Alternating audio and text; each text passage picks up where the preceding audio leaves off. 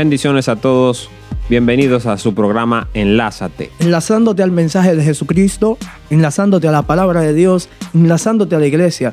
Egal Sabino, junto a este servidor, Smiling García. Presentando este episodio con el tema Imposición de manos.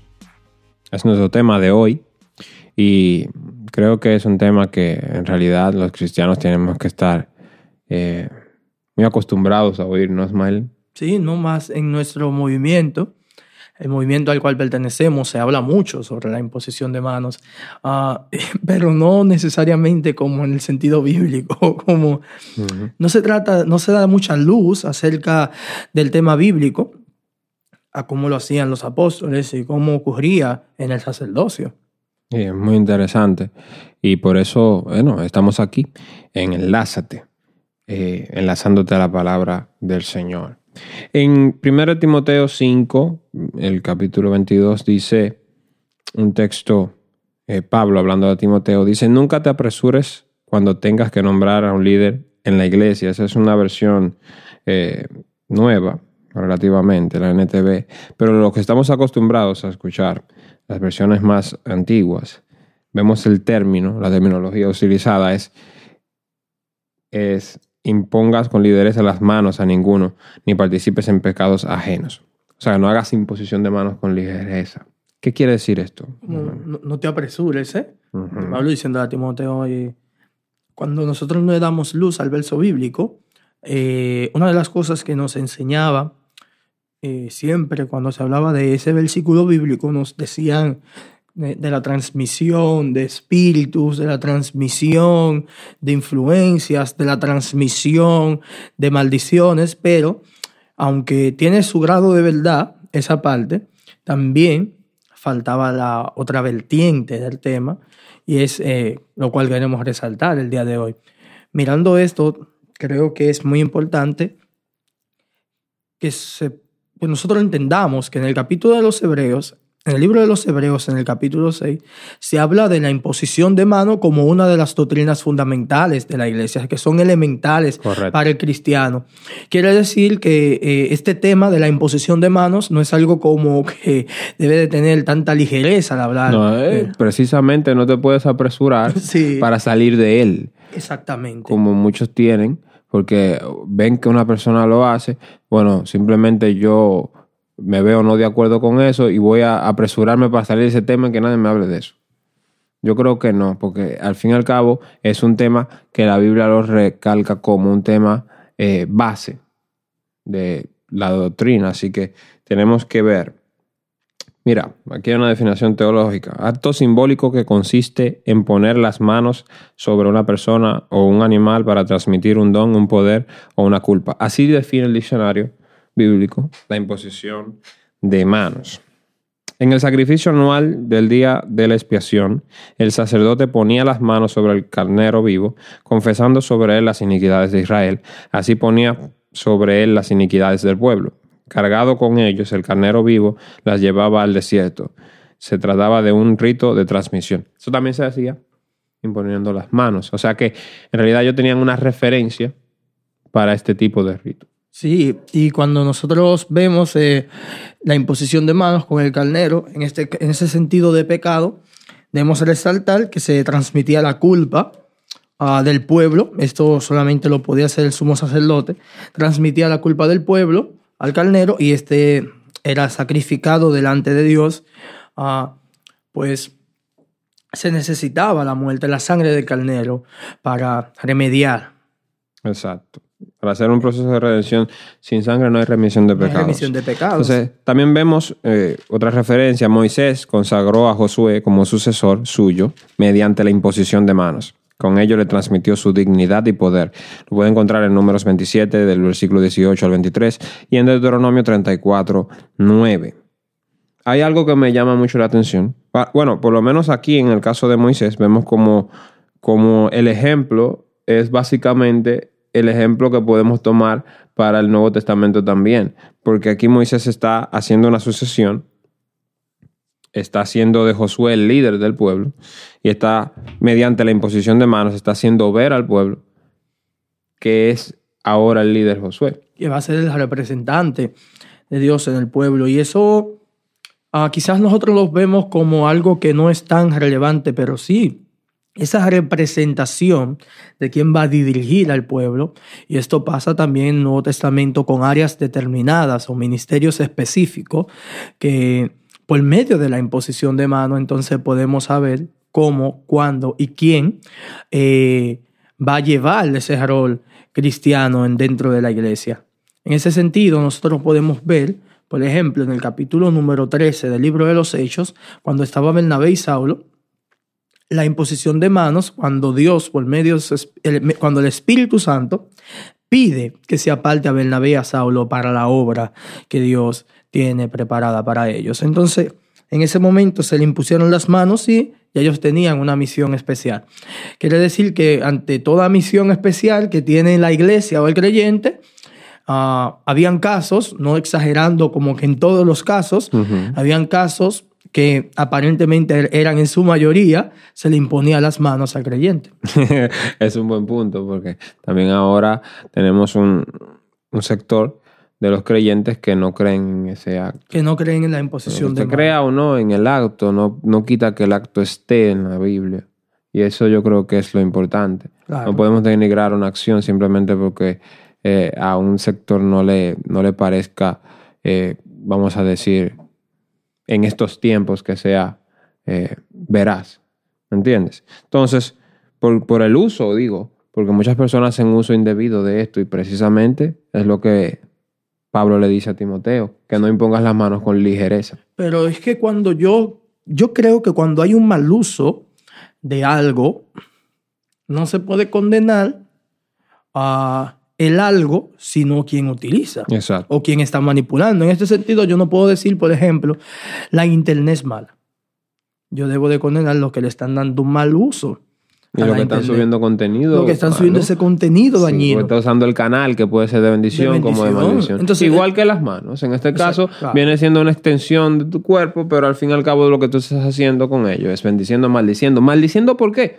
Bueno, vemos un ejemplo también de que también se podían transmitir maldiciones de esta manera. En, en Levítico 24, 14 hay un caso de que al, a la persona imputada le, le, le imponían las manos para declararlo maldito y el pueblo lo apedreaba. Por medio de la imposición de manos, ellos decían, me imagino, este, este el hombre, eh, todo el pueblo está viendo, este es eh, el, que carga con la maldición y este vamos a apartar del pueblo y vamos a apedrearlo. En este sentido, podemos ver, eh, ya hemos hablado básicamente de tres áreas diferentes de la imposición de manos. La primera que hablamos fue como el sumo sacerdote pone la mano sobre el macho cabrío para expiación de los pecados, que se hacía el día del perdón, el día de Yom Kippur. También vimos a Moisés y a Josué. Moisés pasando su dignidad y poder, su, poder, su rol a Josué, su discípulo, y también eh, podemos ver cómo se transmiten maldiciones y nos faltan bendiciones. Claro. Y aquí está. Los padres bendecían a sus hijos imponiéndoles las manos. En Génesis 48, 14 lo podemos ver. Cuando Jacob está bendiciendo a sus hijos, está imponiendo las manos sobre ellos. Por ejemplo, está el caso de cuando Efraín y Manasés son presentados delante de Jacob. José los lleva y él pone sus manos para bendecir a, a sus nietos en este caso. Pero lo presenta como sus hijos. Y esta bendición eh, muchas de las veces que usted en las escrituras que habla de Efraín, literalmente, pero espiritualmente y en sentido figurado se refiere a Israel, pues él cargó con la bendición de Israel. Entonces, tanto Manasés como Efraín recibieron la imposición de manos de Jacob. Pues también podemos ver cómo Jacob bendijo a todos sus hijos. Y, y, ya es como, es un sentido bíblico, Edgar. Cuando que nosotros tenemos que hacer eh, ese análisis, eh, observar las escrituras y ver que no tiene que redundar las escrituras en este sentido. Inmediatamente tú ves constantemente que la bendición se hacía imponiendo las manos. Si un texto bíblico no te dice necesariamente que impuso las manos, tú puedes imaginar que el escritor está omitiendo este acto porque, ya lo, da por hecho y se está imponiendo las manos. No necesariamente es la cultura que lo lleva. Claro. Es como la, la situación de los gentiles en el libro de los Hechos, cuando los gentiles hablan en nuevas lenguas, solamente se ve en el capítulo 2 del libro de los Hechos, cuando se habla en nuevas lenguas, cuando reciben el Espíritu Santo, esa manifestación, hablan en nuevas lenguas. Una de las posturas de, esta manifestación de hablar en lenguas y el hecho de que las, en, el, en el libro de los Hechos, se ve cuando se recibía el Espíritu Santo en esta manifestación. No estoy diciendo con esto que esa es la apertura o la primera vez que la persona recibe el Espíritu Santo. Estoy hablando de esta manifestación. Ya se conoce que las personas hablaban en lengua. Lo vemos en los gentiles. ¿Por qué en los gentiles? Lo vemos en Hechos capítulo 10, eh, en la casa de Cornelio, que Pedro cuando hablaba, las personas fueron llenas del Espíritu Santo y hablaron en nuevas lenguas. Antes de ser bautizado. Antes de ser bautizado. Y también lo vemos que es otra imposición de mano en Hechos capítulo 19, cuando Pablo está en Efeso, a unos discípulos de Juan, que solamente habían recibido el bautismo de Juan, él, les habla acerca del bautismo del Espíritu Santo y impone sus, las manos sobre ellos para que reciban el Espíritu Santo. Ahora bien, dentro del marco del libro de los Hechos, nosotros vemos en la conversión de Pablo, cuando Ananías llega, pone la mano sobre Pablo y no se dice que Pablo habló en lengua en ese momento. Mm. Bueno, la, un punto de vista muy, muy válido para esto es el dar por hecho que los gentiles sí, los judíos sí hablaban en lengua cuando recibían. Los que no se sabía que podían recibir esto eran los gentiles. Y por eso la segunda parte del libro de los Hechos resalta las ocasiones en que los gentiles reciben este bautismo por medio de la imposición de mano como también pasó en Samaria, y recibían y hablaban en lengua y las personas lo podían ver. Esta manifestación del Espíritu Santo también se puede ver en las Escrituras y hay que anhelarla, pues es una bendición. Es así. Yo creo que al fin y al cabo estamos viviendo en un tiempo donde eh, prácticamente estos, estos grandes fundamentos de la doctrina cristiana, de nuestra fe, de nuestra fe en Jesús, se están... Eh, dando por hecho y simplemente no se está hablando acerca de esto, las personas van creciendo en el cuerpo de Cristo sin conocimiento previo de, este tipo de temas como la imposición de manos.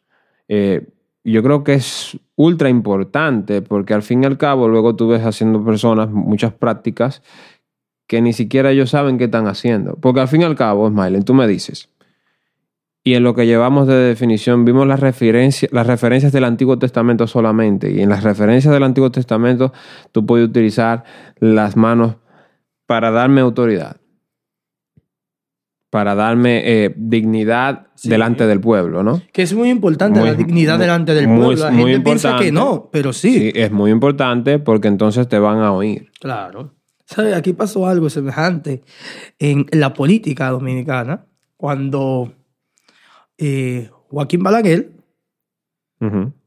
presenta a Leonel Fernández y le da dignidad delante del pueblo. Sí, y todos sabemos cómo terminó eso. Al fin y al cabo, él le estaba diciendo a los de su, de su partido político que votaran por el entonces, eh, el que iba a ser el presidente en el año 96.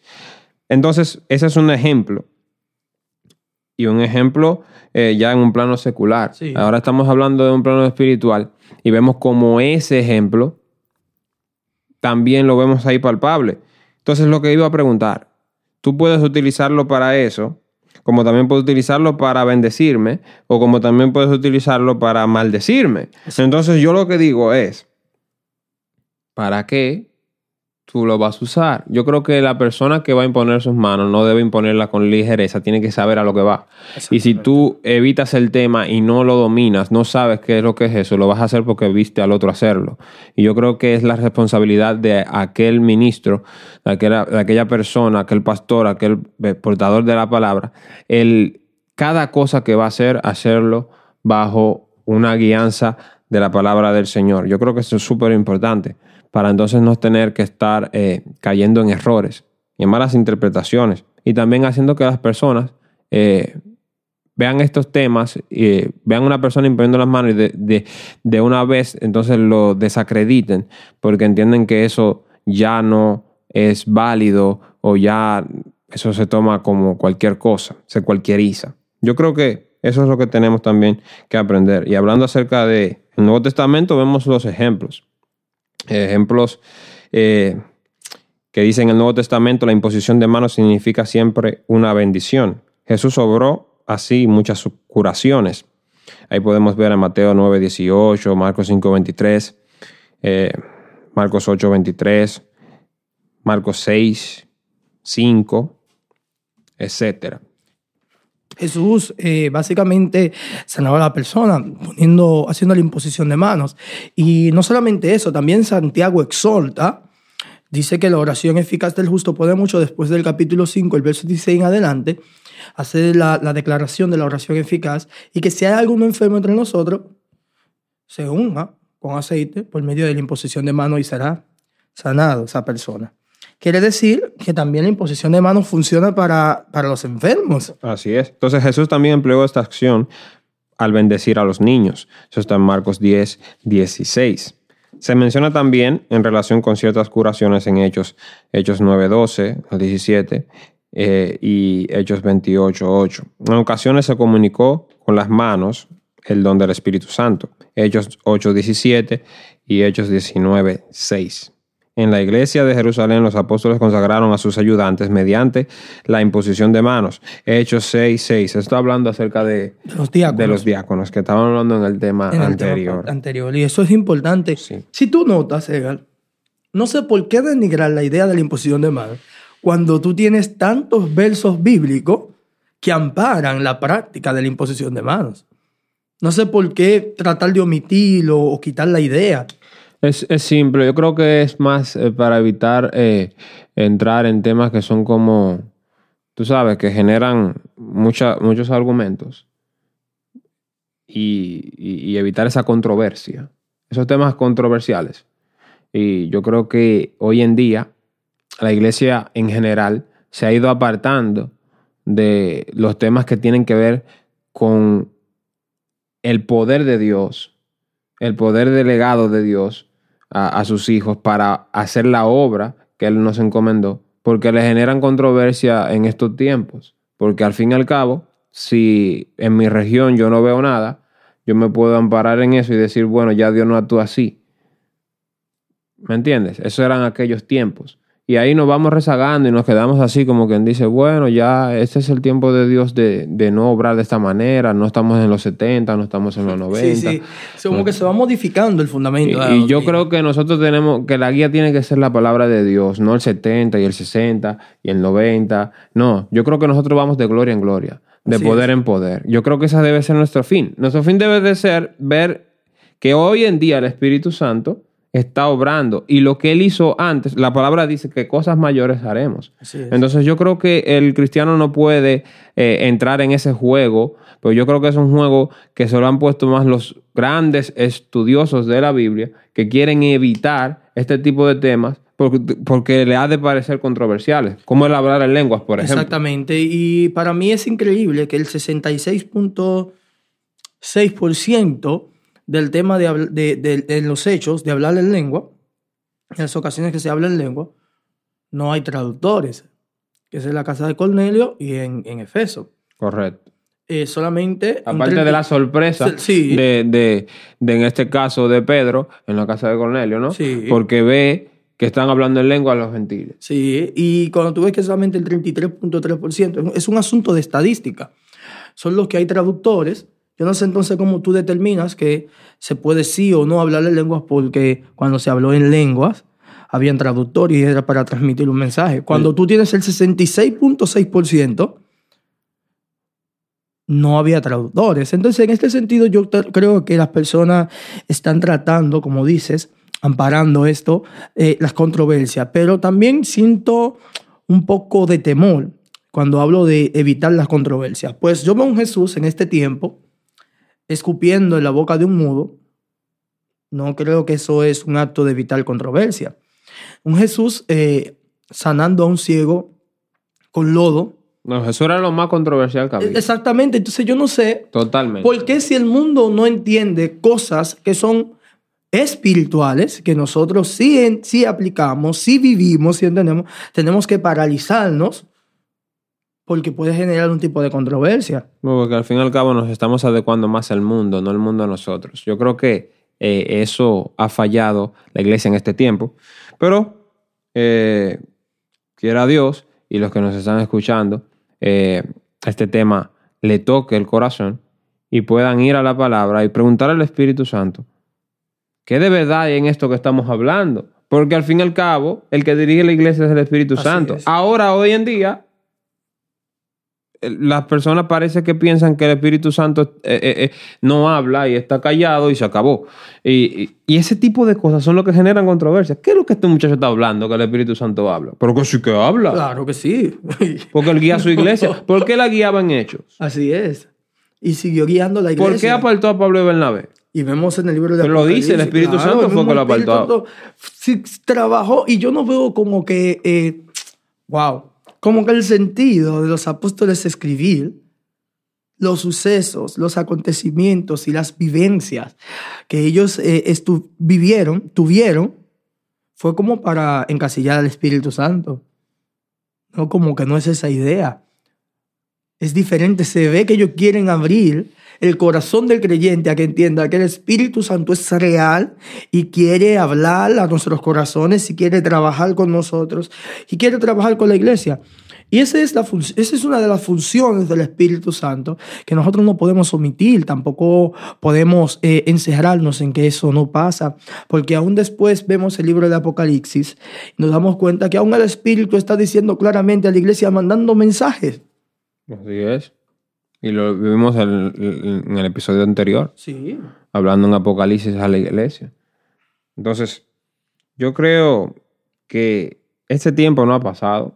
Al contrario, yo creo que aquel que abre su corazón em, y entiende estos temas acerca de la imposición de manos, del hablar en lenguas, de que el Espíritu Santo habla su vida, yo creo que esto no puede pasar por alto y no puede, eh, vamos a decir, pasársele por encima a este tipo de temas.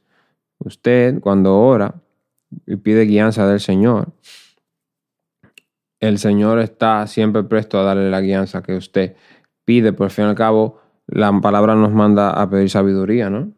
Entonces, que bueno, que la respuesta de Dios no sea casi nunca lo que usted quiere, no quiere decir que no tenga razón, porque ese es el problema. El problema es que la gente no quiere que Dios le hable ahora, Porque la mayoría de cosas que Dios dice están en contra de nuestra voluntad. por no decir todas.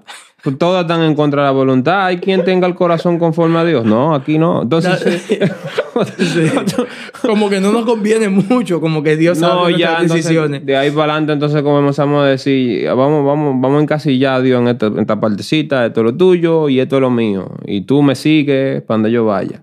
Eso no funciona así. Creo que eh, en ese punto hemos perdido un poco el norte, como por así decirlo. Creo que eh, este tema acerca de la imposición de manos está ahí en la Biblia y aunque un sector del cristianismo eh, quiera quitarle fuerza a este acto, yo creo que la Biblia de por sí, ya de por sí sola, que debe de ser la autoridad más grande que tenemos acá, Así es. Porque es testimonio de, de Jesús, es el testimonio de nuestra fe. Es lo que está escrito, tiene más de dos mil años escrito y todavía está vigente hoy. Vemos eh, en ella plasmada la voluntad de Dios. Así es. Claramente la vemos en las escrituras. Y podemos resaltar que hoy en este día hemos hablado de la imposición de mano en varias fases. Para la transmisión de pecado al macho cabrío, para la transmisión de dignidad, de poder o autoridad, como Moisés a Josué, Jesús sanando a los enfermos a través de la imposición de mano. Sanidad, Sanidad la- divina. para bendición. Para bendición, Jesús para maldición. a los niños. Sí, para maldición.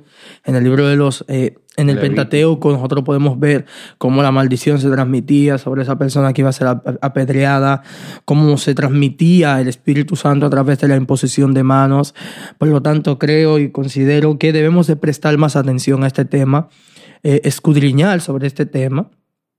Eh, si usted quiere, puede escribir eh, en nuestra plataforma y pedir soporte bíblico. Claro. Puede pedirnos eh, bases bíblicas y nosotros, con todo el amor del Señor, estaremos respondiendo a sus preguntas, no importa.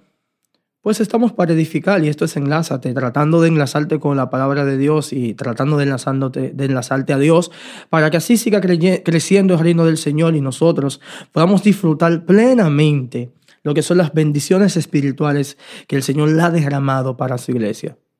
Bueno, ¿qué te ha parecido este tema? Déjanos un comentario. Eh, nuestro Instagram es enlázate.rd, arroba enlázate.rd. Eh, también estamos en ministeriovara.com Puede también mandarnos un mensaje a través de la página oficial de Instagram de Ministerios Vara, asimismo, eh, arroba Ministerios Vara, o por cualquier lugar donde nos esté escuchando que nos pueda hacer llegar el mensaje. Dios te bendiga mucho. Su hermano y amigo Edgar Sabino estuvo con ustedes junto a Smiling García. Bye. Bye.